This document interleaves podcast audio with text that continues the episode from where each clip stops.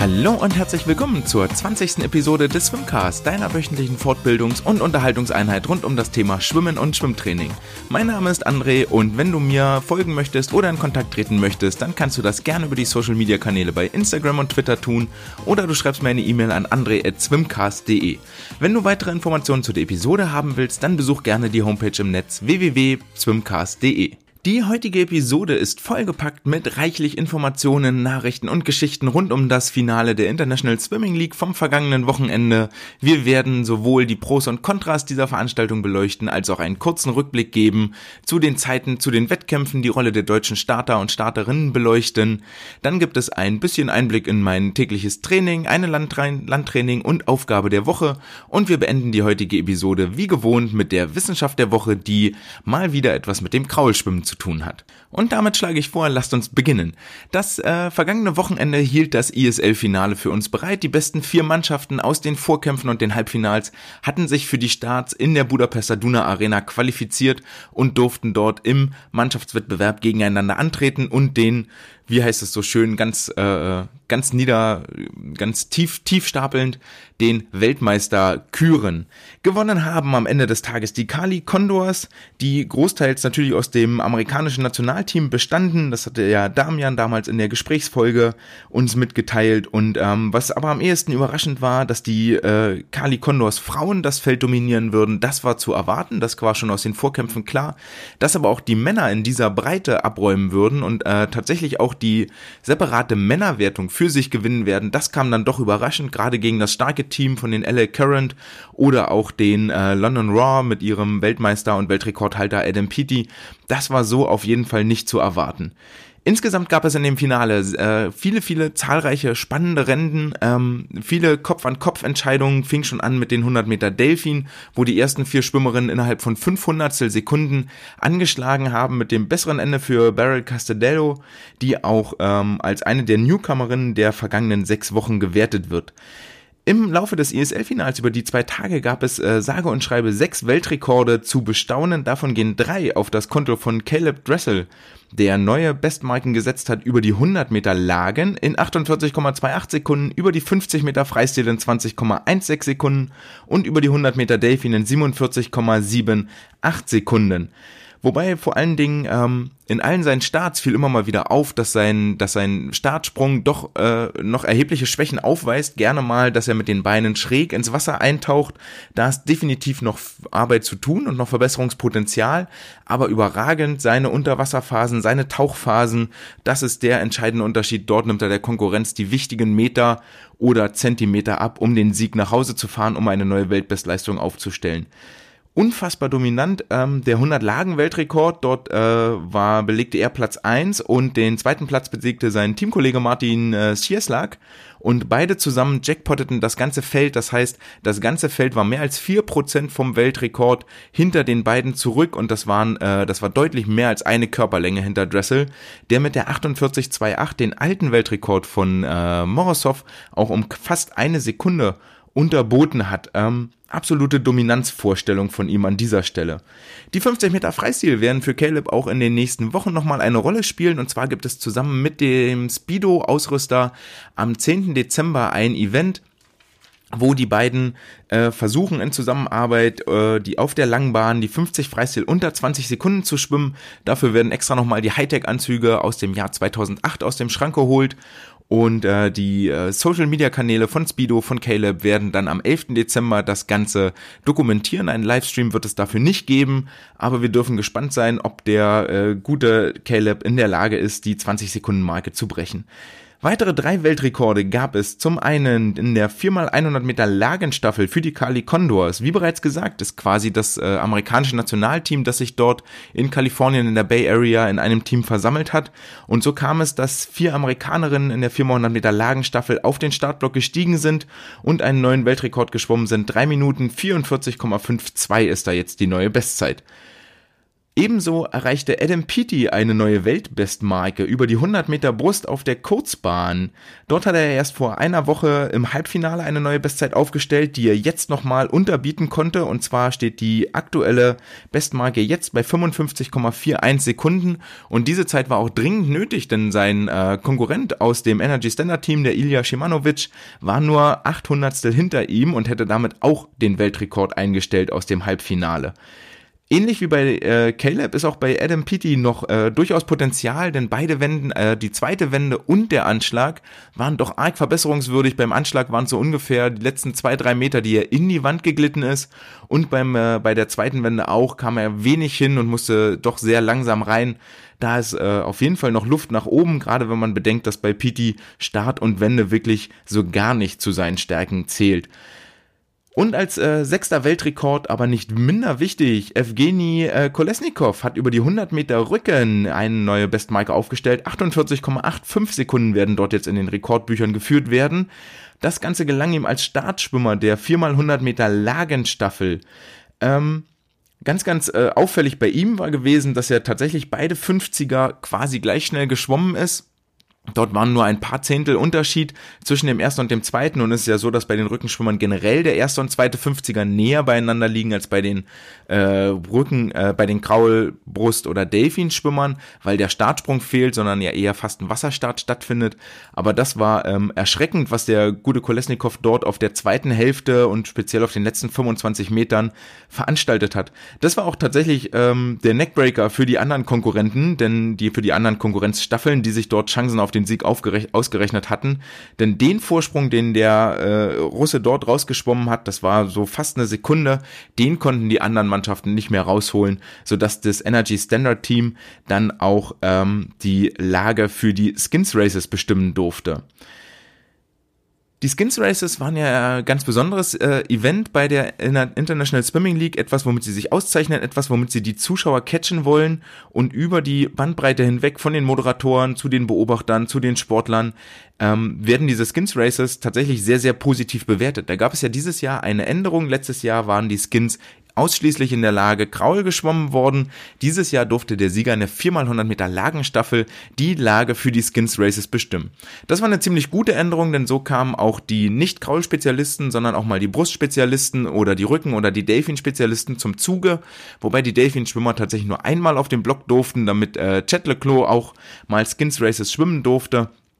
Äh, gab es nur einen Durchgang in Delfin. Ich glaube, ohne jetzt Statistik geführt zu haben, am meisten war Brustschwimmen vertreten, was sicherlich damit zusammenliegt, dass die äh, Kali Condors die stärkste Damenstaffel am Start hatten und die stärkste Brustschwimmerin. Bei den Männern war es auch mindestens zweimal vertreten, einmal äh, mit der Teilnahme von Marco Koch und ein zweites Mal jetzt in den Finalrennen hat sich das Standard-Team auch das Brustrennen ausgesucht und bis auf dieses Männerfinal, Männer im Finale war es so, dass tatsächlich immer die Auswahl auswählende Mannschaft auch die Skins gewonnen hat. Dort stehen ja am Anfang acht äh, Sportler oder Sportlerinnen auf dem Startblock, schwimmen 50 Meter. In der ersten Runde scheiden die langsamsten vier aus. In der zweiten Runde steigen, scheiden die langsamsten zwei aus, sodass im Finale, im letzten Rennen 50 Meter noch zwei Sportler im Kopf-an-Kopf-Rennen auf dem Startblock stehen und um den Sieg kämpfen und das zugehörige Preisgeld, was damit verbunden ist. Und äh, während immer die, die aussuchende Mannschaft gewonnen hat, war es tatsächlich bei den Männern im ESL-Finale das erste Mal der Fall, dass ähm, Adam Peaty von den London Raw gewonnen hat, obwohl Ilya Shimanovic, sein Finalkollege, dem Staffelsiegerteam Energy Standard angehörte. Also dort wurde die Serie das erste Mal gebrochen, waren auf jeden Fall sehr, sehr spannende Head-to-Head-Vergleiche in diesen Skins Races und es ist auch erstaunlich zu sehen, wie die selbst austrainierten Athleten dort ganz schön anfangen zu pumpen äh, Startabstand sind drei Minuten, also 15 Meter schwimmen, 30 Sekunden, dann zweieinhalb Minuten Pause, dann geht der nächste ins Wasser und diese dreimal sind doch schon arg erschöpfend. Das schlägt sich auch in den Zeiten nieder, die hinten raus immer langsamer werden. Den zweiten Platz äh, im Finale belegte das Energy Standard Team, dritter Platz wurde London Raw und den vierten Platz belegte das Team von LA Current mit äh, Jakob Heidmann und London Raw durchaus mitvertreten, äh, mitvertreten mit Christian Diener und Marius Kusch. Zusammen mit den äh, Zeiten, die dort erreicht wurden, neben den Weltrekorden gab es auch zahlreiche kontinentale Bestmarken. Das waren sowohl asiatische Rekorde als auch afrikanische, amerikanische, südamerikanische Rekorde, Landesrekorde. Ähm, es war, war sehr, sehr schwer dort irgendwie noch Schritt zu halten mit der Aufzählung, wer gerade wo eine Bestzeit geschwommen ist, so dass wir uns hier auf die Weltrekorde äh, konzentrieren. Zusammen mit den ähm, Wettkämpfen und der Wettkampferfahrung, die die Sportler und Sportlerinnen dort sammeln, geht es natürlich auch um eine ganze Menge Geld. Es gibt Preisgelder für den jeweiligen ähm, Match MVP, das heißt für jede, das heißt wird gezählt, wie viel Punkte jeder Sportler einsammelt ähm, im Laufe der der beiden Wettkampftage. Und dann gibt es extra äh, äh Prämien für den MVP, es gibt Prämien für den ersten Platz im Lauf, zweiten Platz, dritten Platz, das gleiche für die Skins Races, für die Staffeln, plus die 1500 Euro monatlich, die die Athleten jetzt bis Olympia ausgezahlt bekommen. Und das Ganze summierte sich auf bei den Topverdienern ähm, Caleb Dressel auf 300.000 Euro in den sechs Wochen in Budapest. Lily King als Zweitplatzierte bekam, bekommt noch 250.000 Dollar. Ryan Murphy 183.000 Dollar. Beryl Castelldello, der Name fiel gerade schon mal, 180.000 Dollar. Sarah Sjöström 175.000 Dollar. Also es besteht hier für die Sportler tatsächlich eine Möglichkeit, richtig, richtig viel Geld einzusacken für das zukünftige Training, um den Sport auf professionellere Füße zu stellen, um vielleicht nicht mehr angewiesen zu sein, nebenbei entweder jobben zu müssen oder studieren zu müssen, was der Leistung ja nur zuträglich sein kann. Die deutschen Topverdiener waren Christian Diener mit 36.000, Marius Kusch mit 26.000 Dollar und Marco Koch mit seinem Team New York Breakers im Halbfinale ausgeschieden für 19.000 Dollar. Ähm, aus deutscher Sicht gab es unfassbar viele sehr gute Zeiten und persönliche Bestzeiten. Da waren viele, viele schöne Sachen dabei. Ähm, die haben sich auch sehr wacker geschlagen, die deutschen Sportler. Einen deutschen Rekord gab es von Christian Diener. Direkt im ersten Match über die 50 Meter Rücken steht die neue nationale Bestmarke jetzt bei 22,76 Sekunden. Ähm, Marius Kusch hat sich über die 100 Meter Delfin äh, definitiv etabliert als äh, Spitzenschwimmer. Ebenso konnten Jakob Heidmann und Philipp Heinz über die Lagenstrecken überzeugen und zahlreiche wichtige Punkte für ihre Teams einsammeln, wobei vor allen Dingen Jakob äh, das erste Mal wieder klare Bestzeiten geschwommen ist über die 400 Meter Lagen.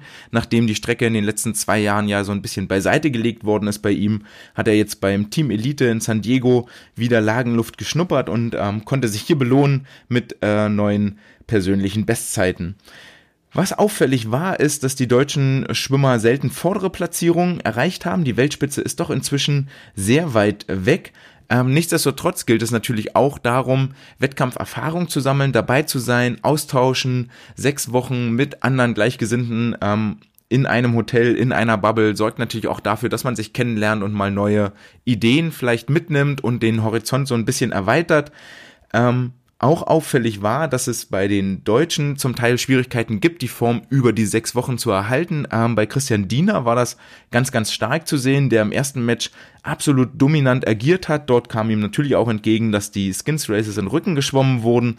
Er wurde insgesamt zweiter Platz im MVP, in der MVP-Wertung in dem Match.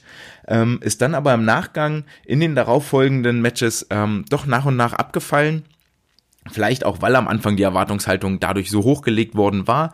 Ähnlich ist natürlich auch Marco Koch passiert, der im ersten Match noch 202 oder 201 schwamm über die 200 Meter Brust, dann mit einer 200 am deutschen Rekord und am Weltrekord gekratzt hat und es dann darum, eigentlich nur noch darum ging für ihn, schafft er jetzt die zwei Minuten oder schafft er sie nicht? Das war die große Spannung, die dort über die, über die einzelnen Spieltage sich erstreckt hat. Ähm, wie ihr alle mitbekommen habt, oder halt dadurch, dass ihr es nicht mitbekommen habt, er hat die Zwei-Minuten-Marke nicht geknackt. Ähm, mag auch daran liegen, dass er sich vielleicht verletzt hatte. Er meinte im letzten Vorrundenmatch, dass ihm, äh, ist er dann auch von den 100 Brust gestrichen worden, weil ihm wohl die Innenseite vom Oberschenkel wehtat. Vielleicht hat ihn das im Halbfinale auch noch ein bisschen behindert oder dafür gesorgt, dass er ähm, dort die Leistung halt nicht abrufen konnte und nicht entsprechend so daraufhin trainieren konnte. Ich habe mir mal die äh, Mühe gemacht und geguckt von den besten fünf Ergebnissen ähm, oder beziehungsweise von den besten Ergebnissen für jede Strecke zu gucken, wie viele dieser Zeiten sind denn aktuell schneller als der deutsche Rekord und wie viele von den Zeiten, die dort von den Sportlerinnen und Sportlern erreicht wurden, sind langsamer als der deutsche Rekord. Und ihr könnt euch jetzt einmal vielleicht ganz kurz Gedanken machen. Es gab insgesamt 32 Rennen Einzelrennen, die Staffeln sind davon ausgenommen, äh, wie viele, wie viele Strecken unterhalb der deutschen Rekordzeit waren und wie viele Strecken schneller, äh, langsamer waren als der deutsche Rekord. Ihr habt mit Sicherheit vorbeigelegen, denn es waren insgesamt 28 Zeiten von den 32 schneller als die aktuelle deutsche Rekordzeit und lediglich vier Rennen waren langsamer als die deutsche Rekordzeit. Zu den vier Rennen zählen die 200 Delfin der Damen. Dort hält Franziska Henke den deutschen Rekord und hätte mit der Zeit auch die ISL Bestzeit aufgestellt. Gleiches gilt für Marco Koch über die 200 Meter Brust, der zwar keinen deutschen Rekord geschwommen ist, aber trotzdem Spitzenreiter war. Über die 200 Meter Bruststrecke niemand im ganzen Feld von den ganzen 300 Sportlern war schneller über die 200 Brust als er. Und über die 400 und 200 Meter Freistil hält Paul Biedermann noch den deutschen Rekord aus der Zeit der Hightech-Anzüge und auch über diese Strecken war niemand im ISL-Feld schneller als er gewesen.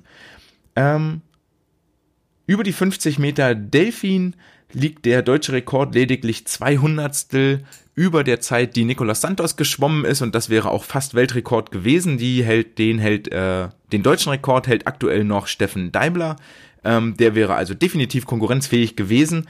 Ansonsten sind in den 28 Rennen oder, oder sagen wir so, viele, viele der deutschen Rekorde, die absolute Vielzahl wäre nicht mal in den Top 5 gelandet und das illustriert, glaube ich, im Moment ganz gut, wo der deutsche Schwimmsport steht und in welche Richtung wir uns vielleicht entwickeln müssen.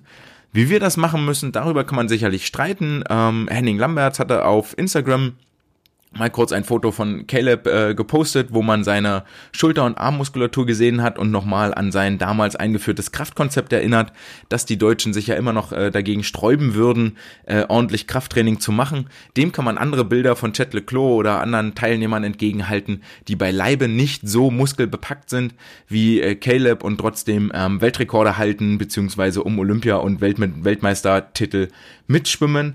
Ähm, dieses Kraftkonzept, äh, ein, ein, ein Konzept für alle Strecken, alle Lagen, alle Sportler, ist mit Sicherheit zu kurz gedacht, auch wenn es damals sehr, sehr gut gemeint war. Aber so kann man eben diskutieren, wie bringen wir den deutschen Sport wieder in die Weltspitze was gibt es sonst noch zu berichten? Es war unfassbar viel Gutes dabei in der ISL, was man durchaus für den deutschen Schwimmsport oder für den internationalen Schwimmsport generell mitnehmen sollte. Das eine sind neue Wettkampfformate, sowas wie die Skins Races, ähm, wo ja dann die Sportler Head-to-Head -head gegeneinander antreten. Das Ganze haben wir auch schon mal äh, oder habe ich schon mal in meiner Laufbahn auf ähm, breitensportlicher Ebene erlebt. Das war im Freibad-Wettkampf in Gandecke See wo im Prinzip das gleiche Konzept äh, angewandt wurde und wo auch meine Sportler immer vorne mit dabei waren. Das war damals schon großer Stimmungsfänger, ähm, weil eben alle am Beckenrand stehen. Du hast deinen Athleten, für den du mitfieberst. Ähm, das war sehr, sehr, sehr, sehr schön anzusehen. War auf der Langbahn 50 Meter, das heißt, die Sportler sind einmal von links nach rechts geschwommen und sind dann am Beckenrand an ihren Teamkameraden, an der möglicherweise auch Konkurrenz, wieder vorbeigelaufen, zurück zum Startblock. Da war die Pause ein bisschen länger, es mögen so ungefähr fünf Minuten gewesen sein, aber so das Konzept war definitiv ähnlich. Dann gab es ja noch eine Neuerung und zwar am Samstagnachmittag sind die 800 Meter Freistil geschwommen worden. Dort äh, war es nochmal mit Zwischenwertung. Das Ganze war ein kleines Testevent von der ISL, möglicherweise ein Ausblick für die nächste Saison, dass die äh, Langstrecken mit ins Programm aufgenommen werden sollen, um möglicherweise noch mehr Sportler anzusprechen. Dazu gehört ja zum Beispiel ein Paltrinieri oder eine Ledecky oder auch ein Wellbrock, eine Köhler, die sich dadurch ähm, angesprochen fühlen und möglicherweise auch starten, um eben die Popularität zu steigern. Und hier war es so, dass die Sportler nach, dass der führende nach 200 Metern Punkte gekriegt hat, der Führende nach 400 Metern und dann der Sieger nach den 800 Metern Punkte bekommen hat.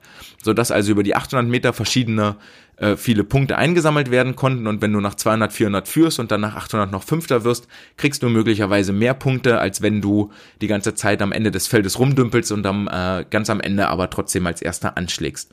Ein weiteres Konzept, was ich da äh, reinwerfen möchte, und vielleicht ist der ein oder andere Wettkampfveranstalter von euch mit unter den Zuhörern, was mich noch wahnsinnig reizen wäre, wäre würde, was mich noch wahnsinnig reizen würde, wäre ähm, so ein Konzept, wir schwimmen 400 Meter, wir haben acht Bahnen voll, 400 Meter.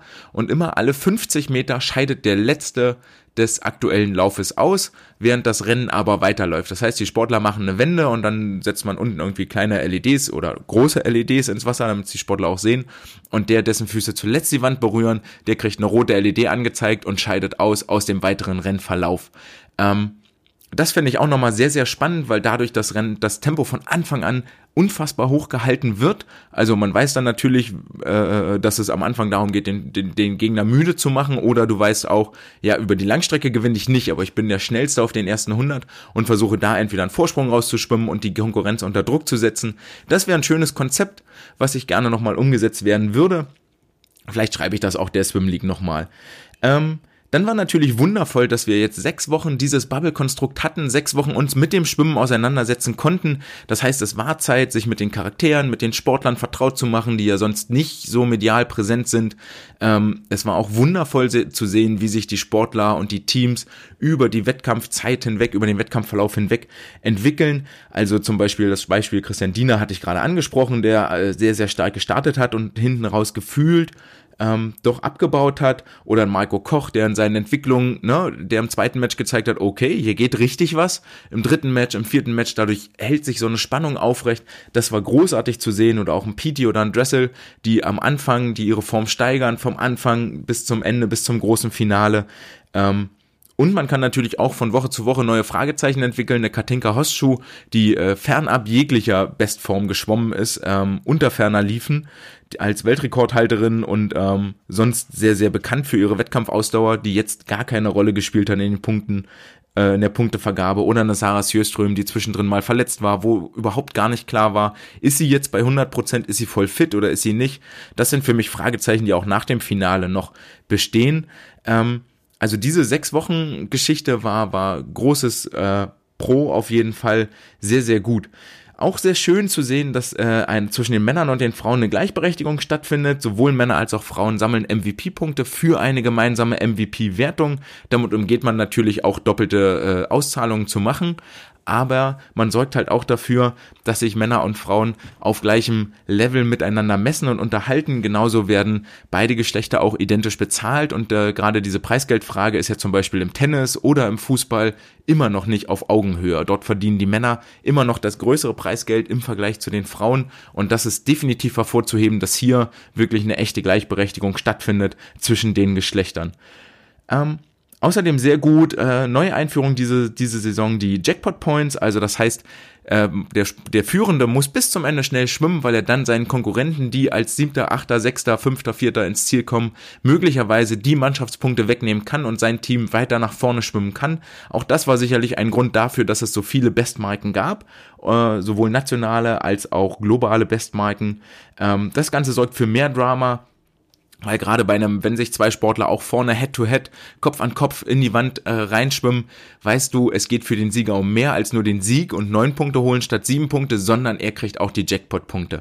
Nachteilig bei den ganzen Jackpot-Points ist auch, dass wenn du den dritten, vierten oder in den Skins Races deinen letzten Kontrahenten, also den zweitplatzierten, jackpottest und hinter dir lässt, dann bekommst du nicht nur seine Punkte, sondern auch sein Preisgeld. Also es geht hier wirklich an die finanzielle Börse. Das kann man sicherlich nochmal moralisch überdenken. Außerdem das Kamerasetup, die ganze Show-Präsentation ähm, mit Einmarsch, mit Vorstellungen. Ähm, es ging zügig nacheinander weg, keine langen Pausen, keine große Langeweile mit dabei, ähm, sondern wirklich von Rennen zu Rennen. Ähm, es gab diese Kamera, die von oben das Rennen gefilmt hat, wo dann auch mal zu sehen war, wer taucht denn gerade schief. Da gab es ein paar äh, Spezialisten, die es fast geschafft hätten, auf die Nachbarbahn zu tauchen. Dinge, die von der Seite niemals zum Tragen kommen. Die Unterwassereinstellungen, ähm, alles abgedunkelt, mit viel LED-Show, mit viel Fernsehpräsentation. Dort können sich viele, viele andere Events durchaus noch was abschneiden. Ähm, zwei Stunden hat das ganze Meeting immer so gedauert, jeder Matchday. Das geht zügig rum, entspricht auch so ungefähr dem, was der Fernsehzuschauer gewohnt ist und was man ihm wohl zumuten kann. Das sollte unbedingt beibehalten werden und auch mit in den Wettkampfalltag bei uns sicherlich mit reingenommen werden. Niemand möchte eigentlich diese zwölf Stunden, zehn Stunden Veranstaltungswettkämpfe. Acht Stunden sind auch schon zu viel. Das dauert viel zu lange. Macht die Wettkämpfe kürzer, knackiger, um die Zuschauer und die Sportler wieder für den Sport zu begeistern. Ähm, dann vor allen Dingen im Finale war es auch eine sehr, sehr enge und ausgeglichene Konkurrenz. Teilweise standen dort äh, Starterfelder auf den Startblöcken, die mit Sicherheit auch so in einem WM-Finale zu sehen sein werden, mit Ausnahme von ein, zwei äh, australischen Sportlern, die dann sicherlich noch mit dazu stoßen. Auch schön, dass es um eine Teamwertung geht, nicht um den Individualathleten. Äh, und natürlich auch, dass wir bei den Skins Races durchaus mal bei den Coaches zuhören konnten. Dort wurden Kameraangeln reingehalten, beziehungsweise der Ton aufgezeichnet, was die ihren Schützlingen, ihren Sportlern mit auf den Weg geben für das nächste Rennen. Das ist ein Einblick, den bekommt man ja so eigentlich nie, wie der Umgang zwischen Sportler und Trainer ist, was der Trainer denn dort ganz konkret sagt, um, um seinen Schützling nochmal anzuheizen, anzufeuern.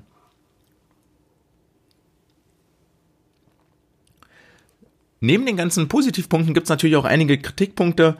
Ähm, das eine ist, mit zwei Stunden haben wir zwar ein zügiges äh, Meeting und ähm, eine sehr, sehr fernsehtaugliche Präsentation.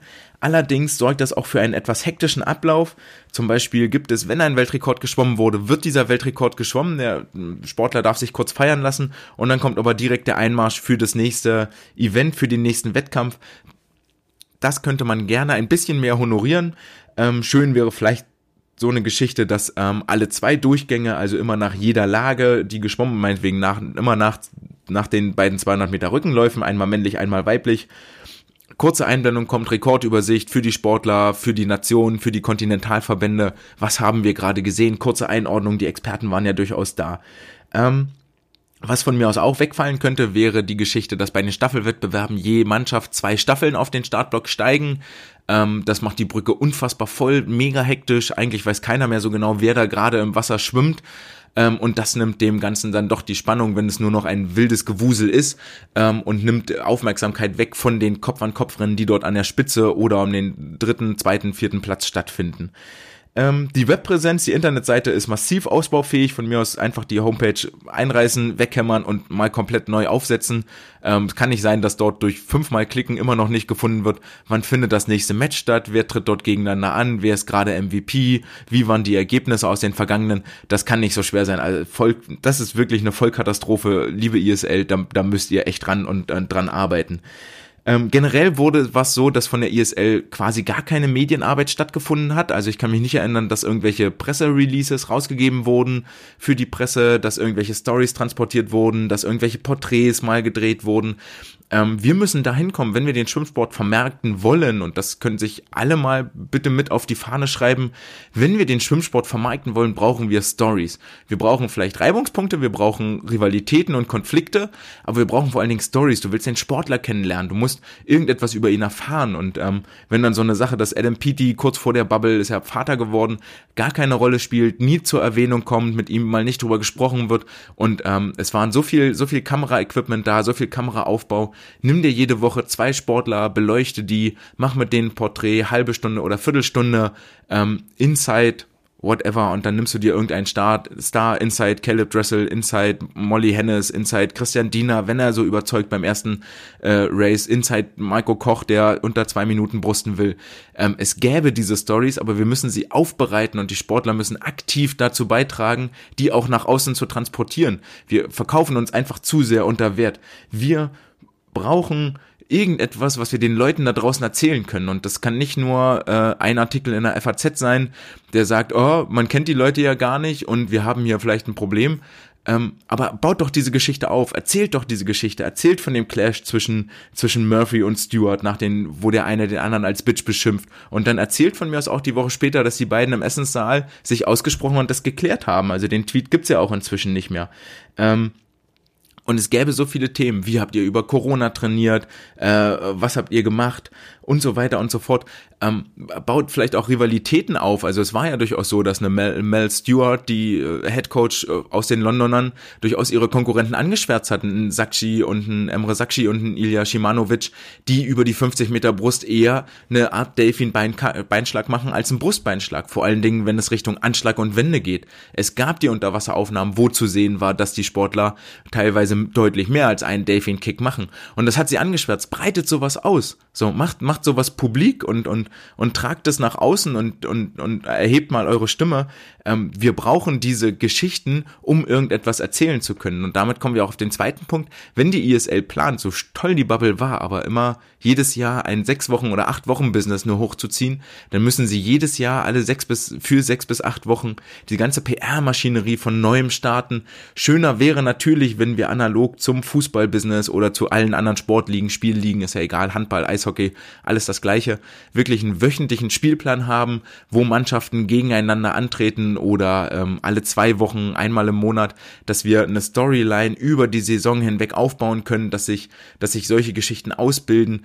Dieser, diese Geschichte, ähm, also, dass wir regelmäßige Duelle haben, wo man auch Taktiken verfolgen kann. Das war jetzt auch in der Bubble zu sehen, dass der eine, dass manche Teams ähm, ihre, ihre Staffeln zum Beispiel splitten oder, oder Sportler A rausnehmen, um ihn in Wettkampf B schwimmen zu lassen und so weiter und so fort.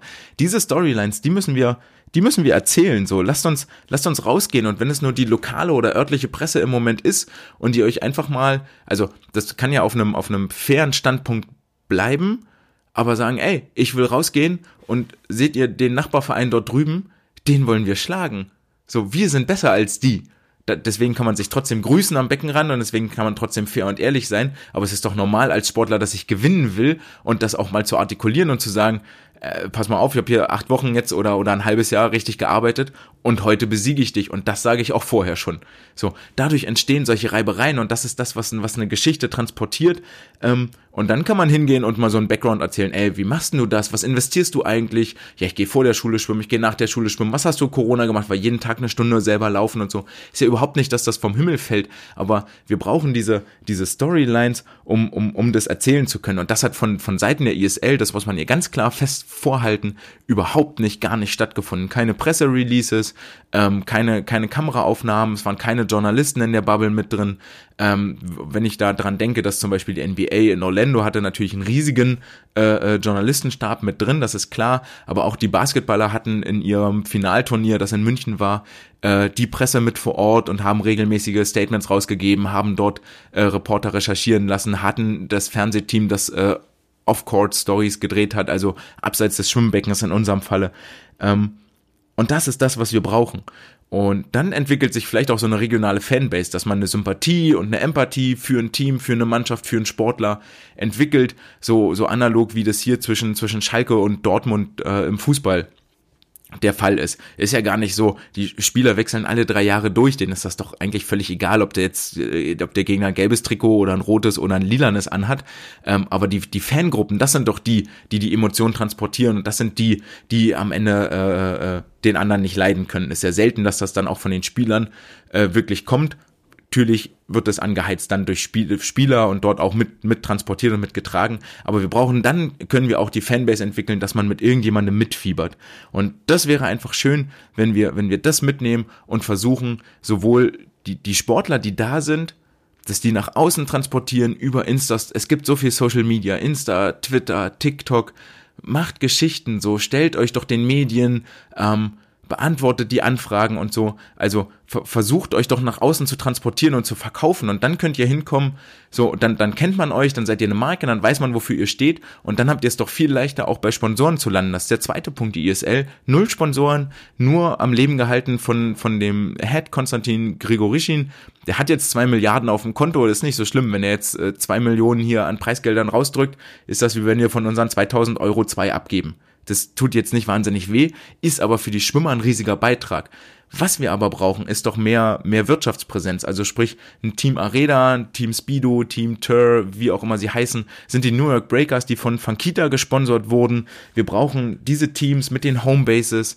Ähm, die zum Beispiel ausschließlich in London trainieren, sind auch wieder die Breakers, die in der Türkei und in äh, New York, New Jersey Trainingsbases aufbauen wollen, wo ihre Mannschaft dann zusammen trainiert. Und das wäre einfach großartig, wenn wir dahin kommen und sagen, okay, wir professionalisieren den Sport. Du bist Mitglied von den DC Trident oder von den äh, Aqua Centurions, die in Italien sitzen. Ähm, wir haben hier die und die Trainingsfacilities, wir haben die und die Coaches, möchtest du zu uns kommen? Dass es ähnlich wird wie, wie bei einem Handballteam, wie bei einem Fußballteam, wie bei einem Basketballteam, bei einem Eishockeyteam, wie auch immer sie alle heißen, dass du dich coaches, dass du dich Teams anschließt, dass du eine Philosophie hast und so weiter und so fort. Und ich glaube, dass die ersten zwei Saisons ein richtig guter Start dafür waren, um in die Richtung zu kommen. Aber dass wir in der dritten Saison jetzt den nächsten Schritt gehen müssen über, über mehr Sponsoring, dass wir dringend viel mehr Medienarbeit brauchen, dass wir vor allen Dingen auch dieses Olympiajahr nutzen, wo Schwimmen immer im Fokus steht, um das Schwimmen über diese ISL-Bubble nach vorne zu pushen, denn die Sportler haben da die Möglichkeit, Geld zu verdienen und haben die Möglichkeit, sich eine Zukunft im Schwimmsport aufzubauen. Lasst uns die nicht einfach wegwerfen und gucken, was wir da, und lasst uns gucken, was wir davon in unseren regionalen oder nationalen Alltag mit integrieren können. Wer könnte sich verantwortlich zeichnen, um solche Veränderungen im äh, Trainingsalltag, im nationalen Alltag, Wettkampfalltag, Schwimmeralltag zu implementieren? Das ist natürlich der DSV hier als Dachverband, als Dachorganisation und dort jetzt mit neuem Vorsitzenden, mit dem äh, Präsidium bestehend aus Maiko Troll, der beim Verbandstag am vergangenen Wochenende 76 Prozent der Stimmen bekommen hat. Obwohl er der einzige Kandidat war, fehlen ihm immer noch 24 Prozent zu einer einstimmigen Wahl. Ähm, das finde ich ein bisschen bedenklich, aber okay, drei Viertel der Mitglieder stehen offensichtlich erstmal hinter ihm oder finden die Option mit ihm zu äh, äh, mit ihm als Präsident in die nächsten zwei Jahre zu gehen, besser als ohne Präsident. Er hat drei Vizepräsidenten nominiert, die auch gewählt wurden. Das sind Harald Walder, Wolfgang Rupiper und Claudia Bosmann, wobei Claudia Bosmann explizit für die Finanzen zuständig ist und die anderen beiden dem Präsidenten zuarbeiten. Wünschen wir dem neuen Team viel Erfolg, viel Durchhaltevermögen und ähm, dass wir den Schwimmsport wieder in strukturierte, organisierte Bahnen lenken und wirklich sportlich vorankommen mit einer Förderung auf allen Ebenen und Fällen.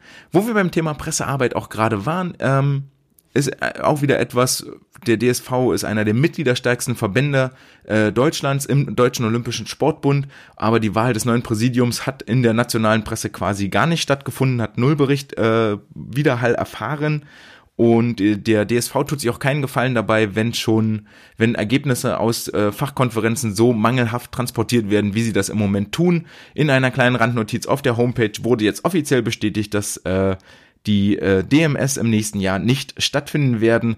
Die ganze Nachricht kam am 25.11. raus, also tatsächlich auch erst am Mittwoch, nachdem das Präsidium gewählt wurde.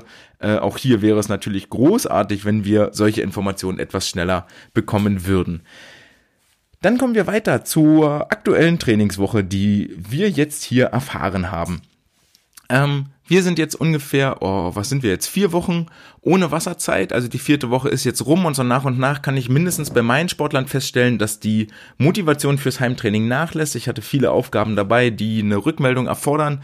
Dort wird die Rückmeldung nach und nach immer spärlicher. In der letzten Woche war sie äh, sehr, sehr schlecht. Das mag man den Sportlern auch nicht verdenken und es ist auch irre schwierig, zumal die äh, Einschränkungen jetzt nochmal ähm, strenger gefasst wurden, sprich wie viele Leute darf ich treffen und so weiter und so fort.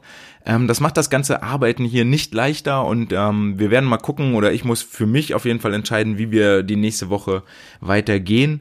Ähm, möglicherweise ist es aber auch eine Frage des Trainingsmaterials und natürlich der Möglichkeiten, die jeder äh, vor Ort hat. Denn das macht es für mich relativ schwierig, auch äh, online etwas anzubieten. Ich glaube, das hatte ich schon mal angesprochen in der letzten Woche. Der eine macht es aus dem Kinderzimmer, der andere hat einen Garten oder großes Wohnzimmer zur Verfügung, kann dort Hampelmänner machen, der nächste nicht. Der eine hat eine Kurzhantel, der andere nicht. So muss eigentlich jeder selber gucken, wie er mit den Aufgaben ähm, klarkommt, wie er sie abwandelt, um für sich das Bestmögliche rauszuholen. Ähm, als zweites haben wir gerade in den jüngeren Jahrgängen, dass das Training via äh, Zoom-Plattform, was zweimal die Woche zusätzlich zu Heimworkouts äh, in Eigenverantwortung angeboten wurde, jetzt erstmal ausläuft, weil wir bei den äh, Kiddies festgestellt haben, dass dort so wenig Disziplin ist. Ähm, war schon von vornherein nur auf freiwilliger Basis und die, die mitgemacht haben, dann noch ähm, eigentlich so mangelhaft, dass wir das jetzt auch erstmal bei den jüngeren Jahrgängen, das sind die äh, 11-, 12-Jährigen, einstellen tatsächlich. Ähm, sehr, sehr schön, äh, oder nee, sehr, sehr schön ist falsch, aber ähm, sehr erfreulich, dass der Schwimmverband Nordrhein-Westfalen jetzt auch nochmal eine Stellungnahme rausgegeben hat zum Thema ähm, Coronavirus und Ansteckung im Hallenbad. Ich hatte das Ganze schon in Folge 18 bei uns äh, hier im Swimcast thematisiert dass wir quasi im Schwimmbad ausschließen können, dass eine Ansteckung mit dem Coronavirus stattfindet. Dort gibt es jetzt auch nochmal eine offizielle Stellungnahme, die in äh, im absoluten Großteil der Argumentation folgt, die ich auch das letzte Mal schon aufgemacht hatte. Das ist äh, schön zu sehen, dass wir dort nochmal einen offiziellen Unterstützerbrief, Unterstützerschreiben haben und vielleicht äh, gibt es die Möglichkeiten, jetzt im Dezember ja leider nicht, aber Richtung Januar nochmal über die Regierung ähm, dort äh, Lockerungen für den Schwimmsport zu erwirken. Das wäre definitiv wünschenswert, weil wir eine andere Situation vorliegen haben als zum Beispiel in Turnhallen. Nichtsdestotrotz müssen wir uns nächste Woche nochmal hier mit den äh, städtischen Verantwortlichen in Mülheim auseinandersetzen. Die, ähm, die Elternschaft möchte gerne, dass ihre Sportler nochmal äh, auch wieder ins Wasser können. Ähm, dem möchten wir natürlich nicht im Wege stehen und werden deswegen als Verein unsere Stimme nutzen, dort nochmal vorzusprechen. Wie ich, ihr werdet nächste Woche hören, ob dieses Gespräch erfolgreich war oder nicht erfolgreich war. Ja, das ist eigentlich das, was hier gerade läuft. Ist jetzt nicht, nicht das Beste der Welt und nicht wahnsinnig ähm, interessant oder bringt nicht wahnsinnig neue Erkenntnisse, aber wir versuchen das äh, bestmöglich aus der Situation rauszuholen. Äh, wenn bei euch die Zoom-Trainings irgendwie besser laufen oder ihr andere Tricks oder Ideen habt, um die Sportler im Home-Workout zu motivieren und am, am Leben zu halten, dann lasst mich das doch äh, gerne wissen, so dass wir vielleicht alle was davon haben können. Eine Sache, die sich äh, im normalen Landtraining schon äh, mit etabliert hatte und jetzt aber auch nochmal vermehrt Anwendung findet, sind äh, verschiedene spielerische Varianten des Workouts. Damit kommen wir zur Aufgabe der Woche und zum Landtraining der Woche. Ähm, es gibt äh, für mich bekannt zwei Lieder, die sich anbieten, um dazu Sport zu machen. Das eine Lied ist Emanuela von Fettes Brot. Äh, hat einen schönen Takt. Äh, Aufgabe ist relativ simpel. Emanuela heißt, äh, auf den Takt werden Hampelmänner gemacht und immer wenn das Wort Emanuela fällt, gibt es einen Burpee, also runter auf den Boden, Liegestütz, wieder nach oben und mit Hampelmännern weitermachen. Dauert dann so ungefähr vier Minuten und sind so ungefähr 26 Burpees, ich habe jetzt nicht genau nachgezählt, mit drin. Das kann man zum einen mal machen, das bietet sich sicherlich auch an als äh, Zoom-Geschichte oder als äh, virtuelle Geschichte. Und das zweite, die zweite Aufgabe heißt äh, Bring Sally Up. Das Lied heißt leider nicht Bring Sally Up, sondern das ist von Moby und heißt Flowers. Das ist ähm, ja sehr stumpf im Ablauf, ähm, aber dort mit dem schönen charakteristischen Satz Bring Sally Up und das kann man auf verschiedene Arten und Weisen machen. Am einfachsten oder die bekannteste möglicherweise ist ähm, aus der Kniebeuge, dass die Sportler in der Kniebeuge verweilen, 90 Grad im Kniegelenk, Schultern über der Hüfte, Füße drücken mit der ganzen Fläche auf den Boden und dann jedes Mal, wenn Bring Sally abkommt, kommen sie einmal hoch und gehen dann wieder runter, Bring Sally down. Das geht auch in dem ganzen Lied so, bring Sally up, bring Sally down und bei up geht es halt hoch, bei down geht es runter. Dafür gibt es natürlich auch noch verschiedene andere Varianten. Zum Beispiel können die Sportler auf dem Rücken liegend, die Beine gestreckt so äh, 5, 6 Zentimeter über dem Boden schweben lassen. Bei bring Sally up kommen die Beine senkrecht nach oben, 90 Grad in der Hüfte, dass die Fußsohlen zur Decke zeigen. Bei bring Sally down wieder 6, 7 Zentimeter über dem Boden schweben lassen. Oder in Liegestützen, bring Sally up, oben halten, bring Sally down, unten halten. Oder mit ähm, Unterarmstütz in den Liegestütz, Sportler verweilen im Liegestütz, bring Sally down, drücken sich hoch, äh, verweilen im Unterarmstütz, bring Sally down, drücken sich hoch in den Liegestütz, bring Sally up. Ähm, und die äh, absolute Terrorvariante ist natürlich in Klimmzügen Bring Sally down, unten im Klimmzug hängen, Bring Sally up, nach oben einen Klimmzug ziehen. Das, äh, der ganze Song dauert auch so ungefähr vier, viereinhalb Minuten. Damit sind die Kiddies definitiv ganz gut beschäftigt und können auch je nachdem äh, bauchmäßig, armemäßig oder beinemäßig gefordert werden. Und damit kommen wir zum letzten Punkt des heutigen Tages, der Wissenschaft der Woche. Hierbei handelt es sich um ein Paper aus dem Jahre 2014, wo sich brasilianische Forscher mit der Frage auseinandergesetzt haben, inwiefern die Größe und Körpermaße die Vortriebskraft des Kraularmzugs im Jugendschwimmen bestimmen und, und äh, beeinflussen und haben sich das Ganze auch in Abhängigkeit vom biologischen Alter angeguckt. Das heißt ja, ähm, wir haben ja immer das Problem in der Talentsichtung, dass äh, Sportlerinnen und Sportler, die in ihrer äh, Entwicklung, in ihrer körperlichen biologischen Entwicklung akzeleriert sind, also ihren Alterskameraden gegenüber schon äh, bevorteilt sind, häufiger für gewisse Maßnahmen ausgewählt werden, beziehungsweise generell pauschal gesagt als talentierter eingeschätzt werden als ihre noch eher unterentwickelten Alterskameraden. Also ist ja auch völlig klar, wenn wir, wenn ihr euch bei, bei Jahrgangsmeisterschaften oder so bei Jugendwettkämpfen anguckt, ähm, dann gibt es gerade so im Alter 12 bis 15, 16 Jahren bei den Mädchen, bei den Jungs ähm, massive Unterschiede zwischen den einzelnen Körperstaturen, die da auf dem Startblock stehen. Der eine braucht schon fast einen zweiten Startblock, weil er so breit ist und bei dem anderen passt noch jemand mit drauf, weil er so schmal ist, ähm, weil er noch nicht groß ist, weil ihm noch die Muskeln und so weiter und so fort.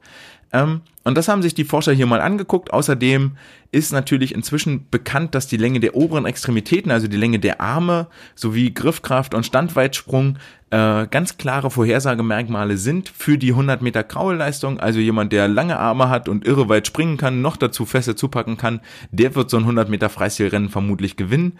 Außerdem der Umfang der Muskeln im Arm sind äh, äh, Vorhersagemerkmale für die Vortriebskraft der Arme und generell ist bekannt, dass die Hauptkraft für den Vortrieb im Kraulschwimmen aus den Armen kommt, liegt so ungefähr 80 Prozent der Schwimmgeschwindigkeit können nur mit dem Armeschwimmen erreicht werden. Bei den Beinen sind es so Pi mal Daumen äh, 60, äh, 65 Prozent wie bereits gesagt, aber vor allen Dingen im Jugendalter, also im Laufe der Pubertät, sind die oberen, äh, sind die gerade genannten Faktoren, also sprich Umfang, Muskelmasse, äh, Länge, Größe, ähm, sehr, sehr stark abhängig vom biologischen Alter. Also haben sich die Sportler, äh, haben sich die Forscher jetzt die Frage gestellt, wie ist denn jetzt überhaupt A, der Zusammenhang zwischen den verschiedenen Körpermerkmalen und dem erzeugten Vortrieb mit dem Armzug und B, äh, welchen relativen Beitrag leistet denn äh, zum Gesamtkonstrukt zum Beispiel die Körpergröße, die Armspannweite, die Sitzhöhe, der Körperfettanteil, die fettfreie Körpermasse, der Muskelumfang des Armes. Körperfettanteil ähm, ist, glaube ich, allen bekannt, ne? sind irgendwie dann, weiß ich nicht, bei einem Sportler irgendwie, weiß ich nicht, 10% äh, Fettanteil und dieser Fettanteil wird vom äh, Gesamtgewicht, das auf der Waage gemessen wurde, abgezogen und dann hat man die fettfreie Körpermesse. Ähm, Sitzhöhe ist ja auch etwas, was äh, zumindest hier in NRW bei, bei der Sichtung mit äh, abgeprüft wird. Die Spannweite wird mit abgeprüft, die Körpergröße wird mit abgeprüft. Daraus wird ja dann der, der sogenannte Affenindex ermittelt, wo ähm, quasi Spannweite durch die Körpergröße geteilt wird. Und auch hier gibt es statistische Evidenz, dass äh, sehr erfolgreiche Schwimmer äh, eine größere Spannweite haben als ihre Körperhöhe. Im Bevölkerungsmittel entspricht die Spannweite der Arme der Körpergröße auch.